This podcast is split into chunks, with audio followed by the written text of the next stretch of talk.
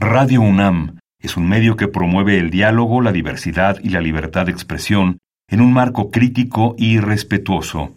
Los comentarios expresados a lo largo de su programación reflejan la opinión de quien los emite, mas no de la radiodifusora. Radio UNAM presenta Al compás de la letra. Al compás de la letra. Un programa conducido por María Ángeles Comezaña.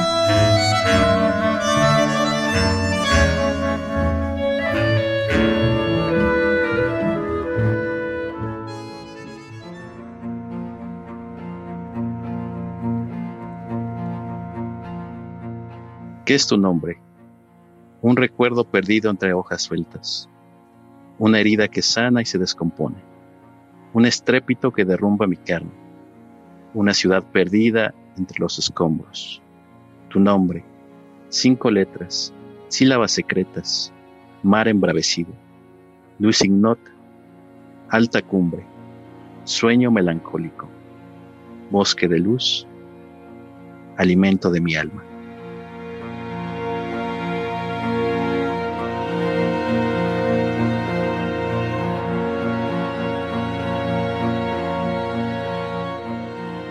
Queridísimos amigos, muy buenas tardes, maravilloso jueves a las seis de la tarde.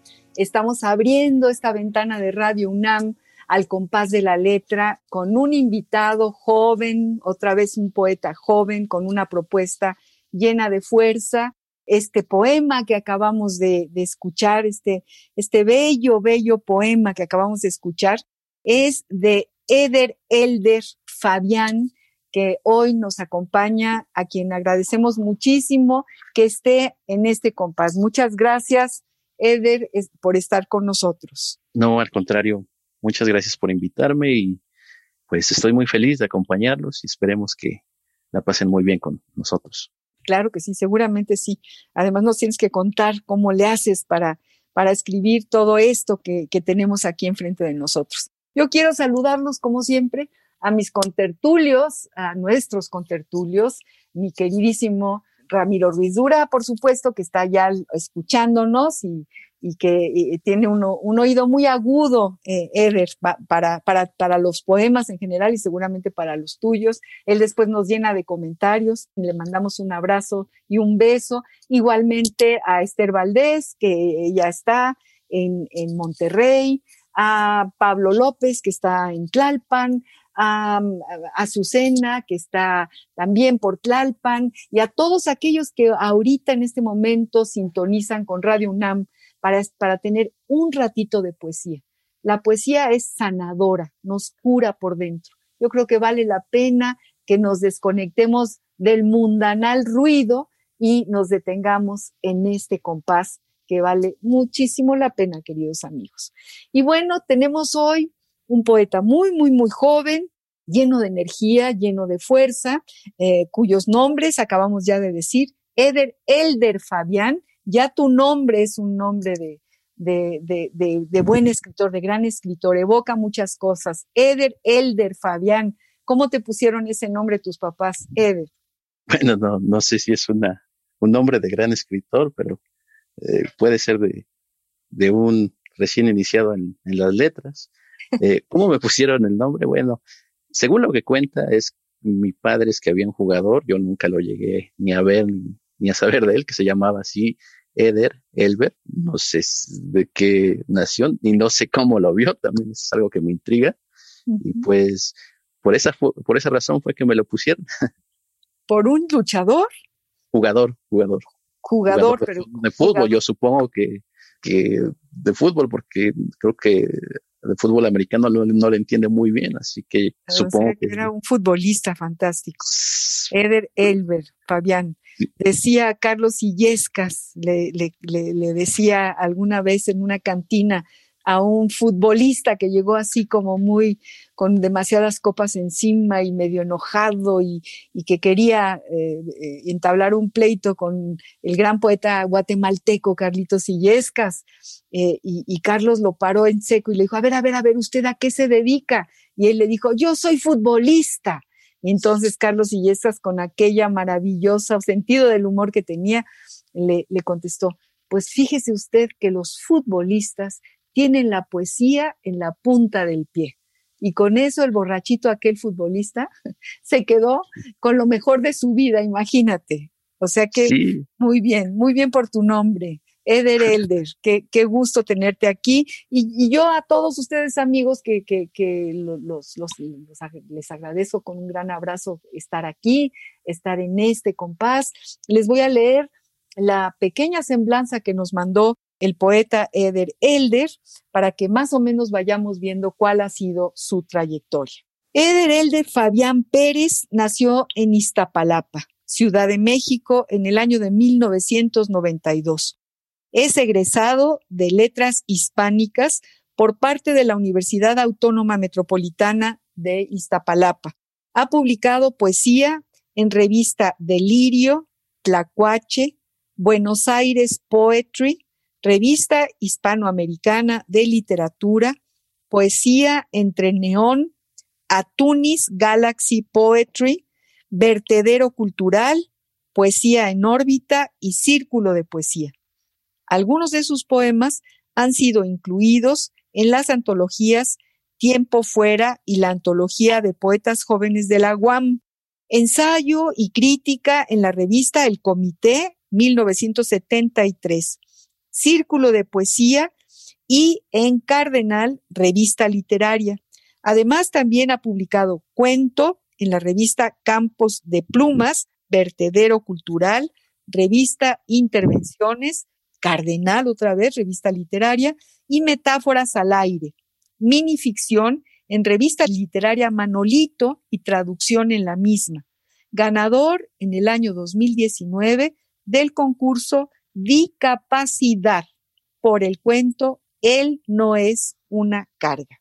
Y esta es la, la semblanza de nuestro poeta invitado la tarde de hoy. Y yo te pregunto, Eder, lo que siempre digo y lo que me da mucha curiosidad, eh, ¿cómo empiezas? ¿Dónde aparece esta, estas ganas de escribir, este impulso, este primer impulso de, escribir algún poema? Cuéntanos, cuéntanos de esa trayectoria. Creo que como todo escritor, primero fui lector de, de poesía. De hecho, a mi lado, ahora que estaba recordando, Todavía tengo ese libro que me inició en la poesía, que son 500 poesías famosas de la literatura universal, que pues además de traer los clásicos como El brindis del bohemio y otros, trae poemas que me gustaban mucho, como de Whitman, de Paul Celan, entre otros, y eso, eso fue lo que me encaminó hacia, hacia la poesía. Y claro, otro, otro motivo fue eh, que durante gran parte de mi educación en la primaria y en la secundaria, por alguna extraña razón, siempre los profesores hacían eventos donde había recitales y demás, y pues ahí me fui de alguna forma también metiendo en, aquellos eventos y eso, eso me impulsó también. ¿En la primaria en la Ciudad de México, Eder?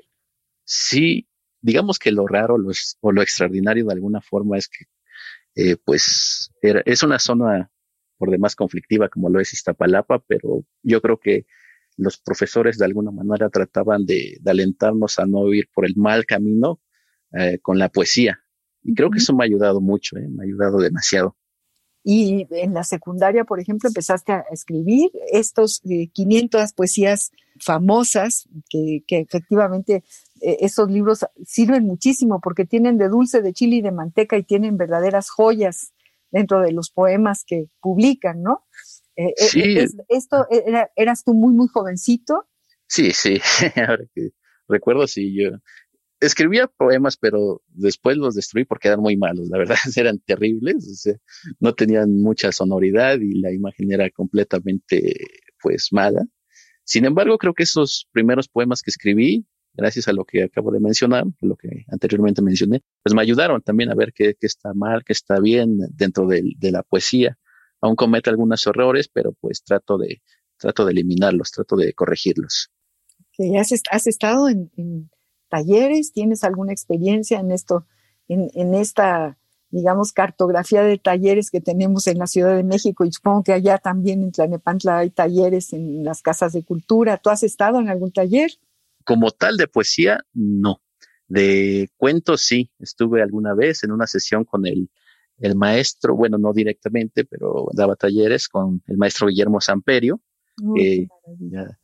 Sí, falleció y cuando falleció fue algo terrible porque fue uno, sí, uno de los mejores cuentistas. Tuve la oportunidad también de platicar con, Juan Villoro y cuando platiqué fue lo primero que le dije sobre, sobre Guillermo.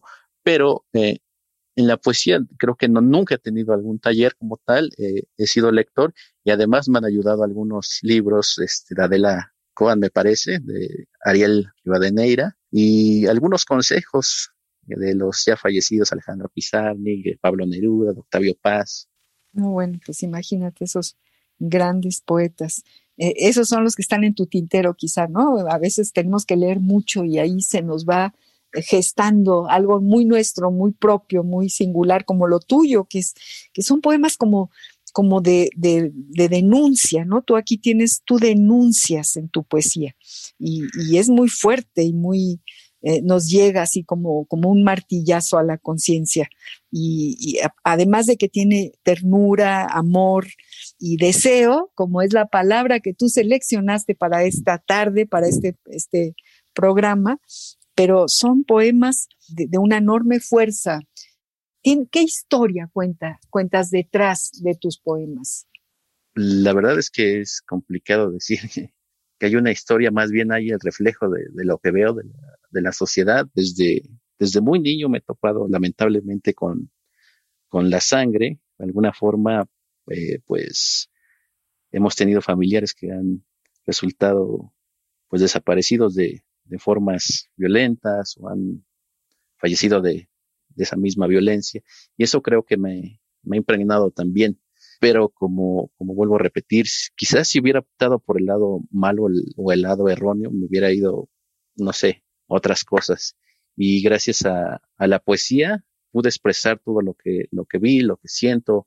Y bueno, eso creo que, que sería alguna forma lo que trato de expresar. Por ejemplo, en algunos poemas como Si esta tierra hablara, o tengo todavía creo que un poema de una de un problema que afecta mucho a nuestra sociedad, como es la, desaparición, la desaparición de mujeres. Y por ahí también tenía una elegía una mujer desaparecida. ¿Por qué no nos lees de esto que estás platicando? ¿Tienes ahí algunos poemas seleccionados para, para este programa? Sí, de hecho, el poema que estaba mencionando, Si esta tierra hablara, eh, pues fue algo polémico. polémico porque primero lo publiqué en Facebook y hubo personas que les incomodó porque pues ahorita lo verán, platicaremos de, ello. ¿Y cómo se incomodaron? ¿Te llamaron? ¿Te escribieron? Me contestaron, ¿eh? Me contestaron y no de una forma muy, muy amable. Porque... lo que provoca la poesía, ¿no? sí, sí, eh, fue, pues lo quité de Facebook porque yo no, no me gusta conversar con ese tipo de personas que agreden y insultan de una forma pues, horrible, ¿no? Y después se publicó y ahí recibió buenos comentarios, pero también lo que, lo que me pareció es que de alguna forma afectó a la sociedad, no sé, creo que para algunos para bien, otros para mal, pero creo que eso es lo que muchas veces se busca, ¿no? El efecto que puede producir el poema. Claro, que haya una resonancia, es como, como decía nuestro poeta invitado, eh, la, semana pasada. Si es que no acaba uno de escribir el poema hasta que alguien lo lee, ¿no? Hasta que se lo das al otro, hasta que se convierte realmente en una resonancia, en algo que, que tuvo un, un objetivo, una orilla, que llegó a una orilla que tuvo un objetivo, ¿no? Yo creo que sea cual sea la, la reacción, ¿no? Que pues, hay gente muy enferma de pronto por ahí, muy, muy, muy enfermita, pero, pero yo creo que la poesía siempre dice algo y, entra, ¿no? Entra directamente en una verdad y a algunos les agrede la verdad, desde luego, ¿no? Y, bueno, pero, pero pues hay que, hay que llegar a abrir ese picaporte poético para poder entender muchas de las cosas que estamos viviendo. Léenos si esta tierra hablara. Vamos a, a escuchar, queridos amigos, a Eder, Elder, Fabián, leyendo este poema, Si esta tierra hablara. Si esta tierra hablara, mejor será no regresar al pueblo, al Edén subvertido que se calla en la mutilación de la metralla. Ramón López Velarde. Si esta tierra hablara, si pudiera desahogarse no diría cuánto odio, cuánto sufrimiento, cuánto dolor y tristeza alberga entre su piel. Seguro gritaría hasta que su voz se extinguiera como la noche, porque esta es la tierra donde se acumulan sin descanso los cadáveres y la rabia, donde las piedras son cráneos desconocidos y las sombras tiritan de miedo, donde la sangre corre como un río sin cauce, y los cuerpos son arrojados en un incierto sitio, para que la luz no revele sus cicatrices y el olor a muerte no se expanda. Esta es la tierra donde las balas muerden y destruyen la carne, la tierra que engulle a los niños y sin piedad escupe sus huesos en algún rincón. ¿Cuántos muertos habitan entre su piel? ¿Cuántos cadáveres más podrá soportar? Es imposible saberlo, pobre y bella tierra. Antes que el hombre te tocara, eras inocente, y te han llenado las manos de sangre. Ah, si esta tierra hablara, si tan solo pudiera.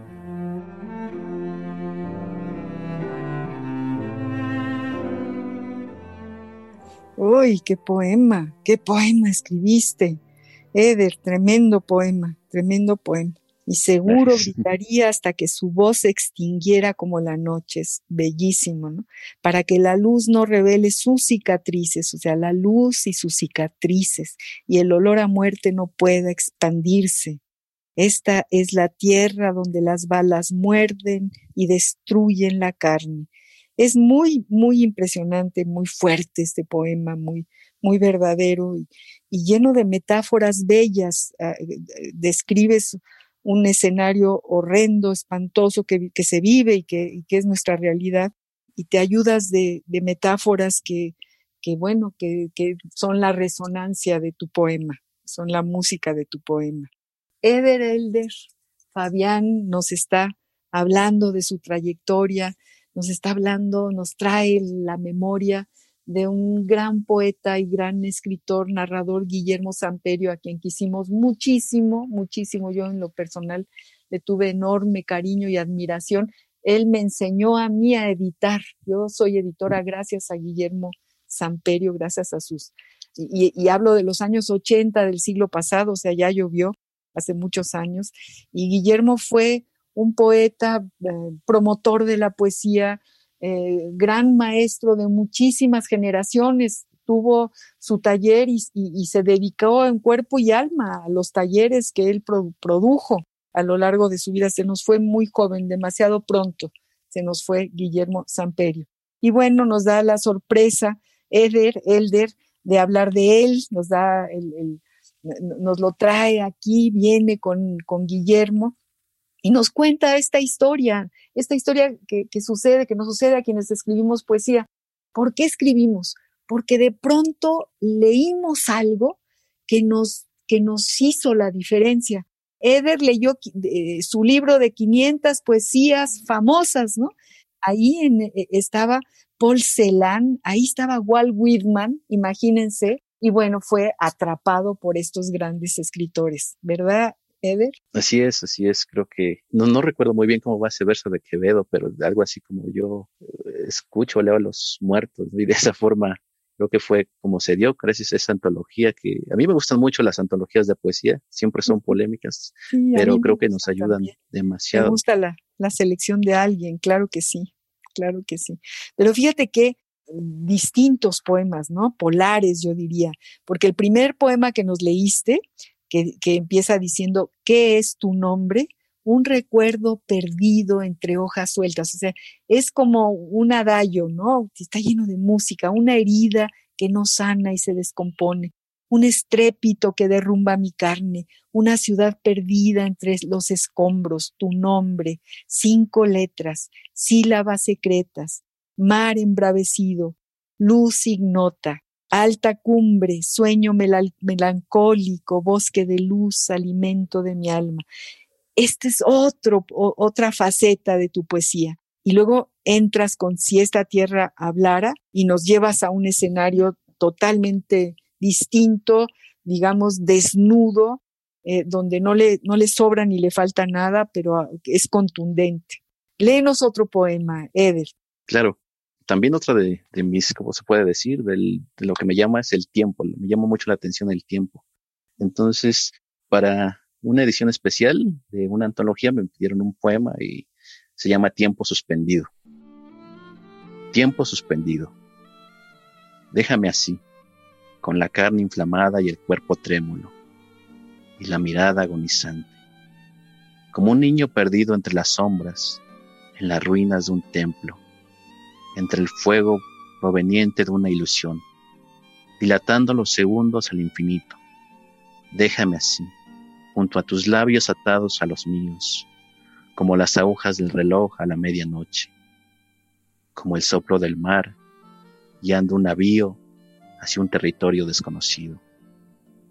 Pido que me concedas abandonarme en ti para olvidarme del azoro cotidiano y que el tiempo entre tu pecho se extinga, al igual que el fuego que irradia en los astros. Y así nuestros cuerpos se entregan a la noche, suspendiendo los segundos, desgarrando las horas, prolongando nuestro deseo hasta lo imperecedero, permitiendo que mi cabeza albergue entre tus muslos de algodón para que tus besos sean el pan y el agua que extienda mi existencia, para que tu palabra sea la música que vaga entre mis poros, y tus ojos me conduzcan por ese laberinto y me concedan la libertad anhelada. Qué bonito poema. Aquí es donde hablas del deseo, mi querido Eder. Este es un poema precioso, un poema de amor eh, que tiene, yo no sé si eh, que, está como cargado de un erotismo, mm, como, como de una caricia, y, también eh, abres como el horizonte y la las facetas distintas de, tu poesía. Y mis queridos amigos eh, que nos están escuchando, Eder Elder seleccionó justo una palabra inmensa, inmensa, que es la palabra deseo. Esa es la ruta de nuestra tarde de hoy, el deseo. Vamos a ver qué dice el diccionario del español de México, del Colmex, del Colegio de México, sobre esta preciosa palabra. Escuchen amigos. La ruta de la palabra.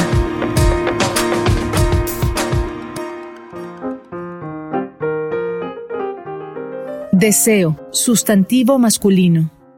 Impulso que tiene alguien de buscar la satisfacción de sus necesidades, el placer o la alegría, y sentimiento que este impulso le produce. Deseo de comer. Deseo de jugar. Sentir deseos de llorar. Arder en deseos. Realizar los deseos. Esperanza de algo, generalmente bueno para alguien. Buenos deseos. Atracción sexual el deseo de una mujer por un hombre. Diccionario del Español de México del Colegio de México. La ruta de la palabra. ¿Qué te parece esta definición de deseo de tu palabra, Ed? Primero cuéntanos esta palabra, ¿por qué la seleccionas para el compás de hoy? y, cuéntanos cómo ves una definición de una palabra tan enorme, tan inmensa como el deseo. Sí, es una palabra compleja. Eh, creo que en muchos casos a lo mejor también puede ser este ambigua, ¿no? Porque, bueno, recuerdo que, que Víctor Hugo, me parece que cuando utilizaba la, la palabra deseo, mencionaba igual algo con, que tenía que ver con el yugo, ¿no? Algo así como que el amor era el ala del hombre y el deseo el yugo. Y Goethe mencionaba que el amor y el deseo eran las alas del espíritu. Es una palabra por demás compleja cuando eh, se quiere utilizarla. Y bueno, yo lo utilicé porque creo que también deseo tiene, o podría, no sé, significar anhelar. Y yo lo que anhelo es que no, no exista esa tierra de la que, está, de la que hablé, ¿no? Que, no existiera esa tierra tampoco. Y anhelar también el nombre de la persona amada. Es por eso que, o desear el nombre de la persona amada, o desear a la persona. Y por eso esa palabra es, es, compleja, vuelvo a decir, no podría decir este, tajantemente, deseo es esto, porque para mí es muy compleja. Deja que tus manos se pierdan entre mi piel, buscando un mar que pueda calmar este deseo, por ejemplo, que es una, uno, uno de tus, una de tus metáforas en, este poema tan bello que nos acabas de leer.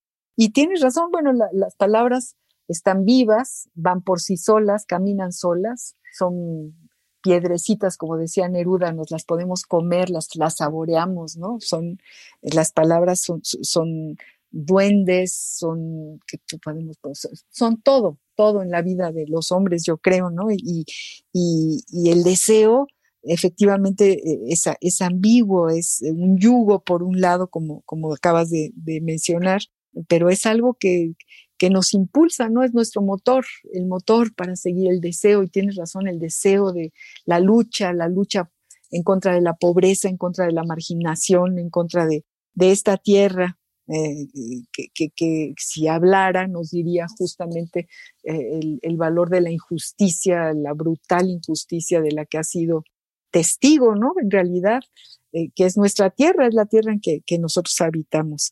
Y bueno, los diccionarios son chistosos, muchos poetas trabajan en los diccionarios y, son pragmáticos, como, como aquí el Diccionario del Español de México del Colmex. Es muy pragmático. Impulso que tiene alguien de buscar la satisfacción de sus necesidades, pues sí es lo primero, ¿no? Es lo primerito. Eh, comer, respirar, etcétera, ¿no? Estamos hablando, queridos amigos, con Eder, Elder, Fabián, que nos está leyendo una poesía muy singular, muy propia, muy llena de verdades y con un horizonte grande, porque tiene poesía amorosa, eh, es, lírica y es de denuncia, definitivamente una poesía de denuncia. Y bueno, después de todo esto que, hemos escuchado, vamos a una pequeña pausa musical con nuestro queridísimo, como siempre, Pedro Guerra, que fíjate, Eder, y fíjense amigos que nos están escuchando, Pedro Guerra tiene una canción que se llama Así nada más, Deseo. Vamos a escuchar a Pedro con esta canción de su autoría, porque es un poeta y un cantautor que queremos mucho y que es maravilloso y que también hoy nos acompaña. Vamos a escuchar. Te seguiré hasta el final, te buscaré en todas partes bajo la luz y la sombra, en los dibujos del aire. Te seguiré hasta el final, te pediré de rodillas te desnudes, amor, te mostraré mis heridas.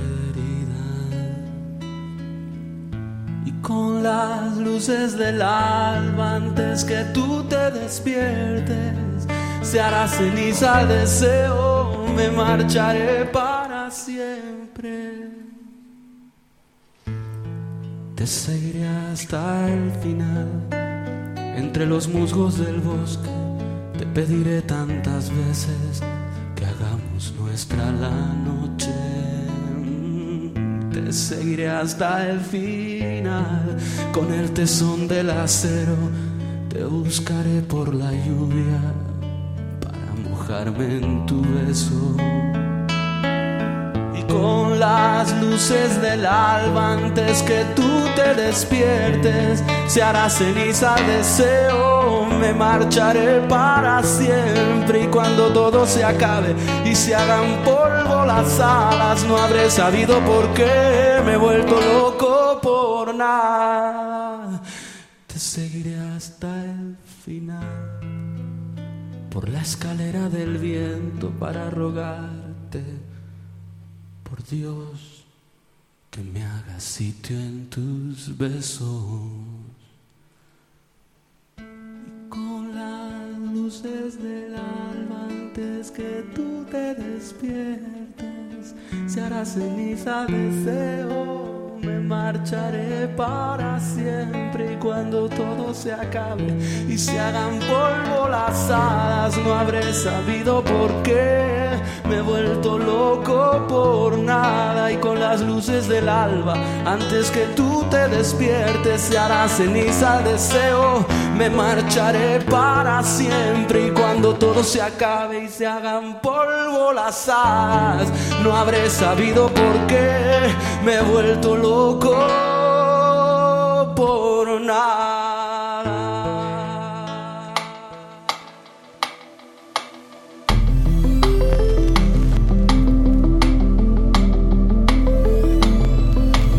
compás de la letra.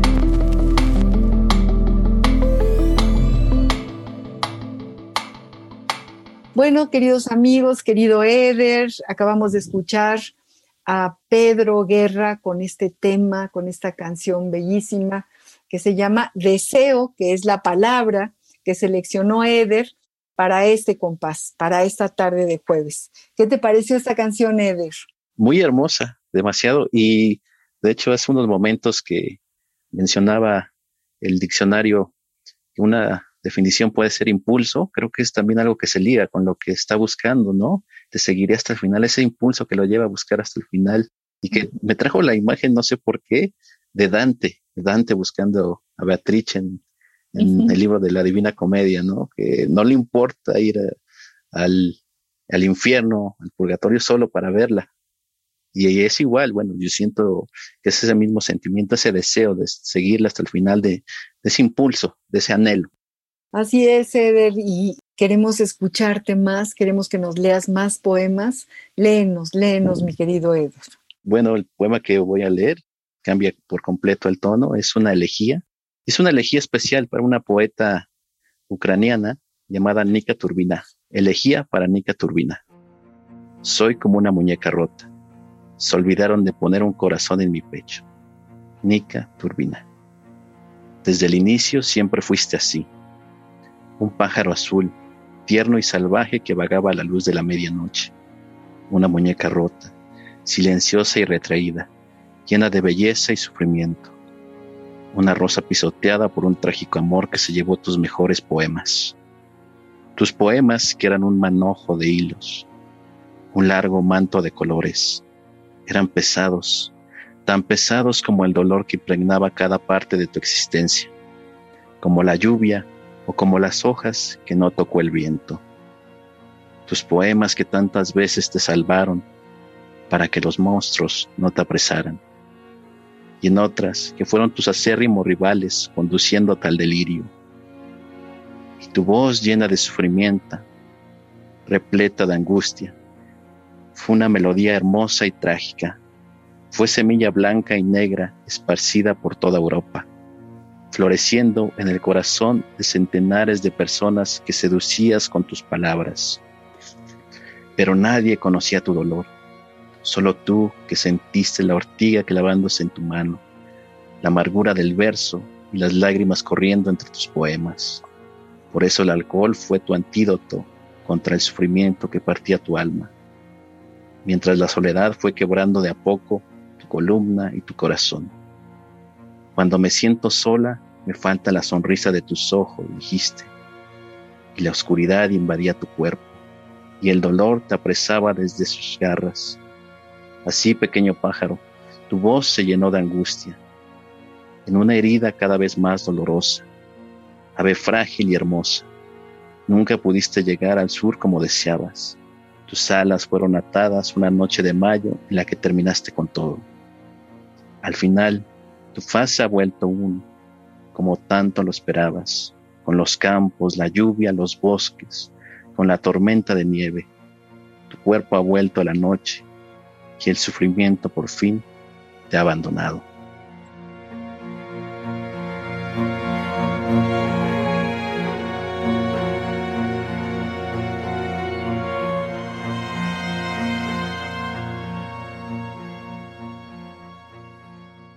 Oye, Eder, qué poema, qué. Yo te preguntaba al, principio de nuestro, de nuestro programa qué historia hay atrás de cada poema que escribes. Y es, es toda una biografía, es, es una belleza, ¿no? Eh, es evocadora de, de tantos poemas, de, eh, y, bueno, es un homenaje a Nika Turbina, esta poeta eh, ucraniana de la que hablas, ¿verdad? Que además eh, tienes un, epígrafe, soy como una muñeca rota, se olvidaron de poner un corazón en mi pecho, que eso ya es durísimo. Pero tienes cosas bellísimas como los hilos de poemas, ¿no? O sea, aquí hay, hay un, entretejido, hay, hay una tela, eh, es, un poema, híjole, muy doloroso por otro, por otro lado. Eh, ¿cómo te, te, encontraste con Nika Turbina? ¿Cómo, quién, te, ¿Quién te llevó a esta, a esta mujer? bueno, la poesía siempre es misteriosa y uno se acaba encontrando a poetas que uno no pretende encontrar. Y ese fue el caso por medio de, Buenos Aires Poetry, que publicó algunos de, sus poemas de Nica Turbina y los leí y me parecieron fantásticos, pero yo pensé que se trataba de una, pues de una mujer de 27, 20 años. Era una niña. Es ese verso que, que, que, que lleva en poema de soy, soy como una muñeca rota, lo escribe una niña de seis años. Eso, eso es impresionante porque siempre se piensa en, en el genio, en el genio precoz Rimbaud, ¿no? El francés, pero Nica Turbina, bueno, es extraordinaria. Y eso, ese verso, soy como una muñeca rota, se olvidaron de poner un corazón, es, en, mi pecho. es extraordinario. Es como para, no sé, un, un autor de 40 años. Y, aquí en, este poema que nos acabas de leer, eh, en, en, cursiva, supongo que son, es la voz de ella, ¿no? De Nica Turbina, dices también tus poemas que eran un manojo de hilos, esto es una belleza, un largo manto de colores, eran pesados, tan pesados como el dolor que impregnaba cada parte de tu existencia. Híjole, qué cosa tan bella y tan, y tan dolorosa y tan real, ¿no? Al mismo tiempo. Sí, sí, es que e, es que todos esos versos no parecían ser de una niña de seis años y cuentan por ahí que uno no sabía cómo hablar con ella, si como una niña o como una persona adulta, porque sabía muchísimo de la, de la vida a esa edad, entre el mito y la verdad. O sea, mi propósito de este poema, por supuesto, fue recordarla y a la vez rendirle un, un homenaje, que, que, también me sorprendió un poco que, que bueno, lo presenté en, en una sesión de, po, de poesía internacional y varios poetas mexicanos no lo conocían, es una gran oportunidad para descubrirla, pero los poetas chilenos con que me tocó les parecía, no, porque sean poetas, sino mi poema, perdón, sino porque era un poema referido a una poeta que ellos conocían. Y los mm. poetas chilenos eran 17, 16 años. Eso también me pareció extraordinario. Sí, fíjate, yo tampoco la tengo que decir que no nunca había escuchado su nombre Nica Turbina, vamos a buscarla, vamos a, leerla, vale muchísimo la pena, es un regalo que nos haces, eh, mi, querido Eder. Eh, realmente sí me impresiona lo que estás diciendo, que una niñita de seis años pueda tener esta visión y, y, esta, este sentido de la naturaleza y de la propia vida con muchísimo dolor, ¿no? Sí, bueno, hay una enorme cantidad de mitos, dicen que, que casi recién nacida balbuceaba palabras en, en ruso y en inglés. En fin, o sea, es una vida compleja que lamentablemente yo hubiera deseado que no hubiera terminado en, en, suicidio.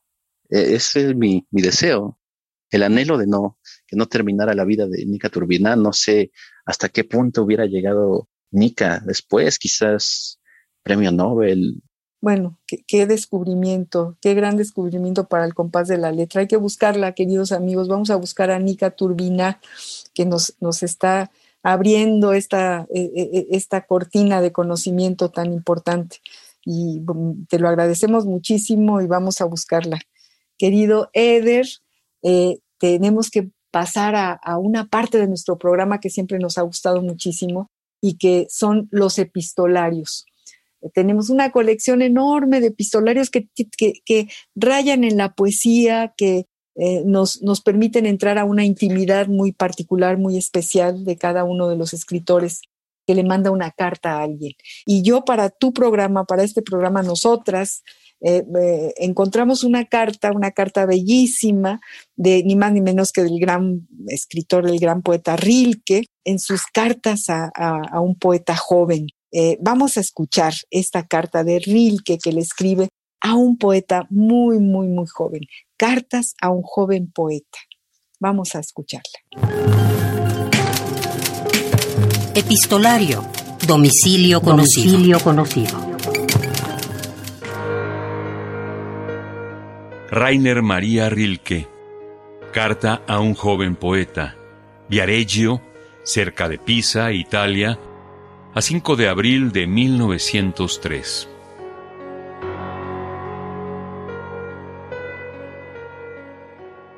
Ha de perdonarme, distinguido y estimado Señor, que haya tardado hasta hoy para recordar con gratitud su carta del 24 de febrero. Sepa desde luego que me causará siempre alegría con cada una de sus cartas. Solo habrá de ser indulgente con mis respuestas, que quizá lo dejen a menudo sin nada entre las manos. Y es que en realidad, sobre todo ante las cosas más hondas y más importantes, nos hallamos en medio de una soledad sin nombre. Para poder aconsejar y más aún para poder ayudar a otro ser, deben ocurrir y lograrse muchas cosas, y para que se llegue a acertar una sola vez, debe darse toda una constelación de circunstancias propicias. Solo dos cosas más quería decirle hoy. En primer lugar, algo acerca de la ironía. No se deje dominar por ella, y menos que en cualquier otra ocasión en los momentos de esterilidad. En los que sean fecundos, procure aprovecharla como un medio más para comprender la vida. Empleada con pureza, también la ironía es pura, y no hay por qué avergonzarse de ella. Pero si usted siente que le es ya demasiado familiar y teme su creciente intimidad, vuélvase entonces hacia grandes y serios asuntos, ante los cuales ella quedará siempre pequeña y desamparada. Busque la profundidad de las cosas. Hasta ahí nunca logra descender la ironía. Lo otro que yo quería decirle es esto. De todos mis libros muy pocos me son imprescindibles. En rigor, solo dos están siempre entre mis cosas, donde quiera que yo me halle. También aquí los tengo conmigo. La Biblia y las obras del poeta danés Jens Peter Jacobsen. Se me ocurre pensar si usted las conoce. Procúrese los seis cuentos de J.P. Jacobsen, así como su novela Nils Line, y empiece por leer el primer librito que lleva por título Mogens le sobrecogerá un mundo. La dicha, la riqueza, la inconcebible grandiosidad de todo un mundo. Permanezca y viva por algún tiempo en esos libros y aprenda de ellos lo que le parezca digno de ser aprendido. Ante todo, ámelos. Su cariño le será pagado miles y miles de veces. Si yo he de decirle quién me enseñó algo acerca de crear, de su esencia, de su profundidad y de cuanto en él hay de eterno, solo puedo citar dos nombres, el del grande, muy grande Jacobsen y el de Auguste Rodin, el escultor sin par entre todos los artistas que viven en la actualidad. Que siempre le salga todo bien en sus caminos. Su Rainer María Rilke.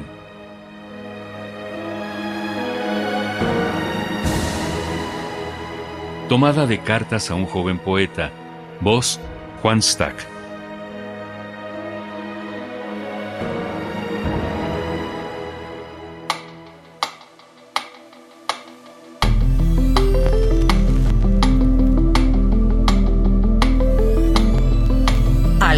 De la letra.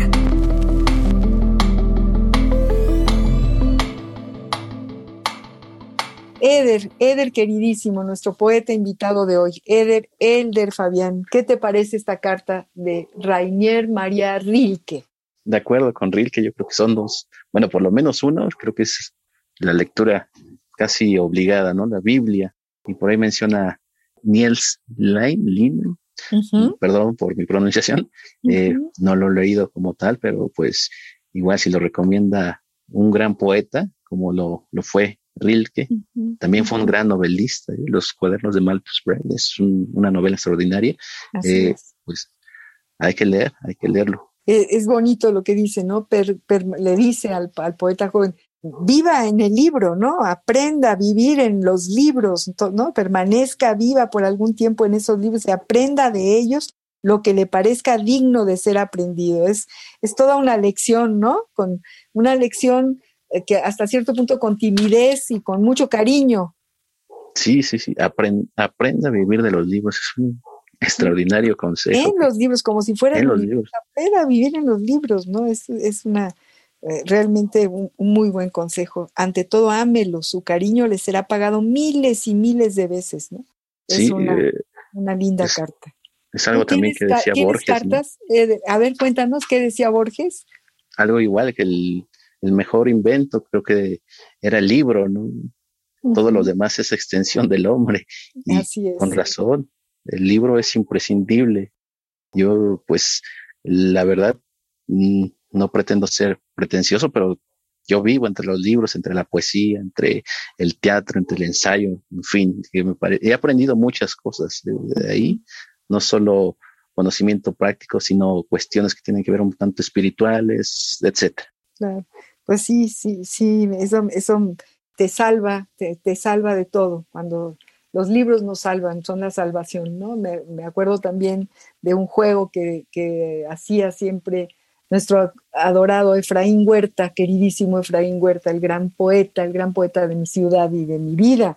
Bueno, pues él decía, eh, hacía un juego y decía, a ver, hagan una pregunta, nos decía a los jóvenes que a veces íbamos a su casa, cuando éramos jóvenes, hace muchos años. Y, cada quien decía una pregunta y él tomaba un libro al azar y lo abría también cualquier página. Y ahí en esa página estaba la respuesta a esa pregunta. Era, es un juego maravilloso. Eh, quien no lo haya hecho, hágalo, porque es como mágico, es, es, la pura magia. Tú le preguntas a un libro lo que sea, eh, estando alrededor, es como una ouija, o es como un, eh, como, como un oráculo, ¿no? Como el I Ching, que no sabes, lo abres en cualquier parte y, te, y responde a lo que estás sintiendo, pues todos los libros son un, un lichín, todos, todos tienen esa, esa cualidad, ¿no? Y esta carta de, de Rainier María Rilke nos lo, pues nos lo subraya. Eder, eh, Elder, Fabián, queremos seguirte escuchando. ¿Qué nos vas a leer? Voy a leer eh, en esta ocasión poemas más cortos que como tal no tienen título. Les he puesto tancas del deseo. Bueno, son casi breves postales. Primero, como la lluvia, mis besos caerán sobre tu cuerpo, recorriendo tus pechos, ocultándose en tu carne. Dos, tu blanca piel, tu desnudez indómita, tu cuerpo alado, mujer hecha de mármol, cubil de mis penurias. Tres, ¿qué son dos cuerpos? Abismos devorándose, danza de flores, santuarios de ruinas, nubes entre la noche. 4. Vuelvo a tu boca como un náufrago herido, agonizante, perdido entre la noche, sucumbiendo a tu lado.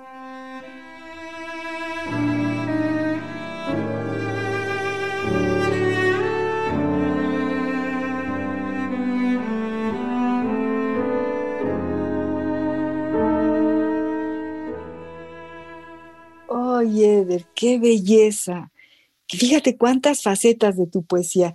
Me encanta, me encanta la sencillez, son como dibujos, y como gotas de agua transparente, eh, eh, estos poemas tuyos.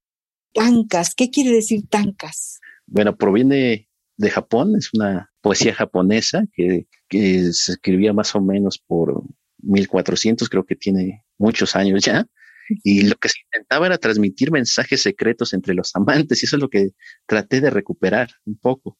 Son este, figuras que solo los, los amantes eran capaces de descifrar.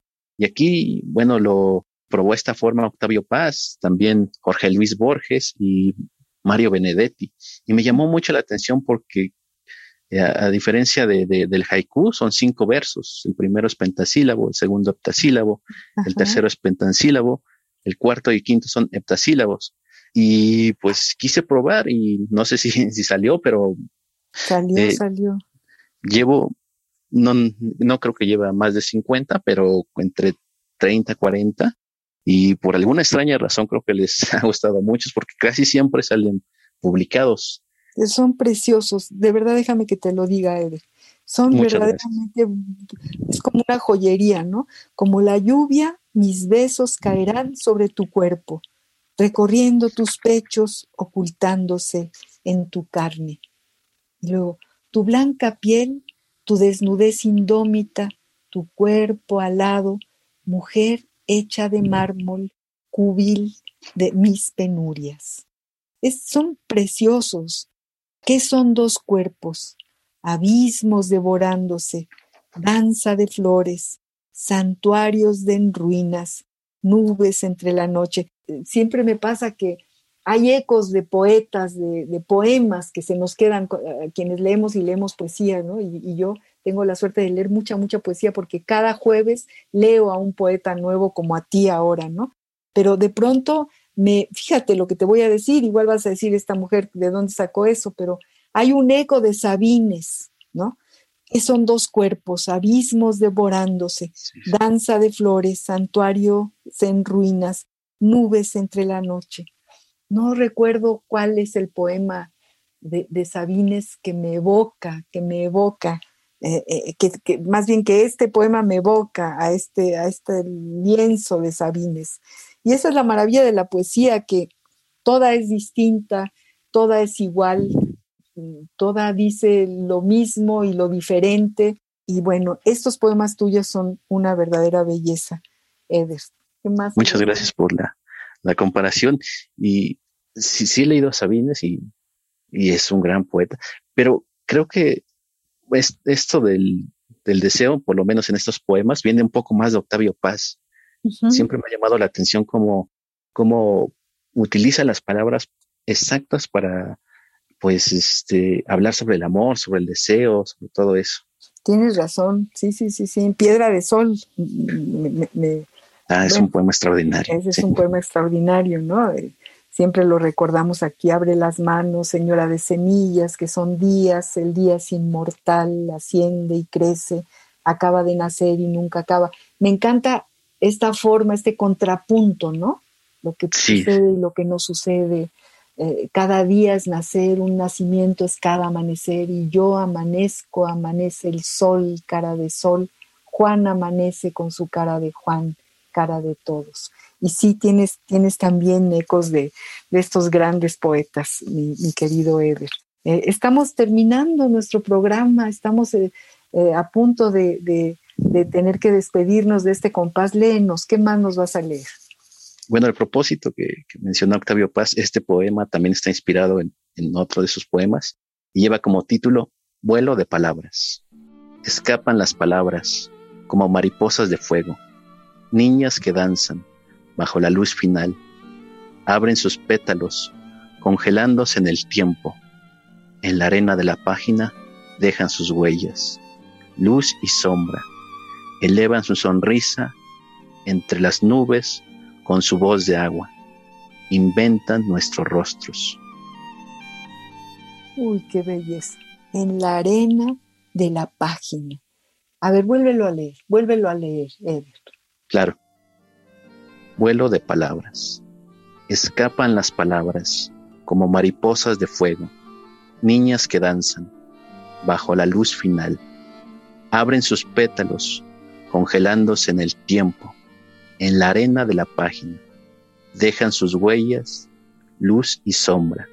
Elevan su sonrisa entre las nubes. Con su voz de agua, inventan nuestros rostros. Ay, qué belleza. Híjole, queridos amigos, qué delicia la poesía, qué bello poema acabas de leer, Eder. Te agradezco mucho que hayas aceptado ser parte de este compás, del compás de la letra de Radio UNAM. De verdad ha sido un gustazo enorme leerte y, y escuchar todo lo que nos has contado en este programa. Muchísimas gracias, Eder. No, al contrario, estuve muy feliz en el programa. Espero que a todos los que vayan a escuchar esto, pues les agrade y reitero mi agradecimiento por la invitación. Muchas gracias. ¿Dónde te podemos encontrar? Eh, eh, dinos dónde pueden eh, nuestro público buscarte para seguir leyendo todo lo que nos estás proponiendo. Bueno, en Facebook, en mis redes sociales, Facebook es donde subo a veces este, cosas. mi Facebook es Eder Van Fabián y ahí me pueden encontrar todo lo que lo que he escrito y lo que voy a escribir. Bueno, queridos amigos, pues ya saben, hay que eh, eh, hacer uso de estas redes sociales y encontrarnos otra vez con Eder y espero que no sea la última vez que vengas, Eder, que tienes que seguir seguir con nosotros, ya eres parte del establo de poetas de Al compás de la letra y, nos da muchísimo gusto porque encontramos en cada poeta que llega propuestas distintas y sobre todo muy verdaderas, que eso es lo, aquí no hay pretensión, no, no, no hay, no hay pretensión, hay poesía. Entonces, no, no, es necesario demostrarle a nadie nada, simplemente la poesía llega, se planta sobre la tierra y, es como un regalo, se ofrece a quien lo está escuchando. Y tú nos has ofrecido una poesía muy, muy bella y, llena de sencillez y, de muchas facetas. Eh, tú, te tomas la poesía y la usas como herramienta para expresar tu enojo, tu rabia, para expresar tu denuncia, tu amor, para expresar la belleza y entonces pues es una maravilla. Y yo te felicito y te vuelvo a agradecer que hayas estado con nosotros. Muchas gracias, María Ángeles, muchas gracias. Queridos amigos, pues hasta aquí llegó el compás de este jueves. Eh, le agradezco también muchísimo siempre a mi compañera y amiga y querida productora del programa, Ivonne Gallardo. Gracias, Ivonne. Eh, agradezco a Radio UNAM esta ventana. Les agradezco a ustedes haber sintonizado a las seis de la tarde cada jueves al compás de la letra. Soy María Ángeles Comezaña y los espero para el próximo jueves en otro nuevo compás.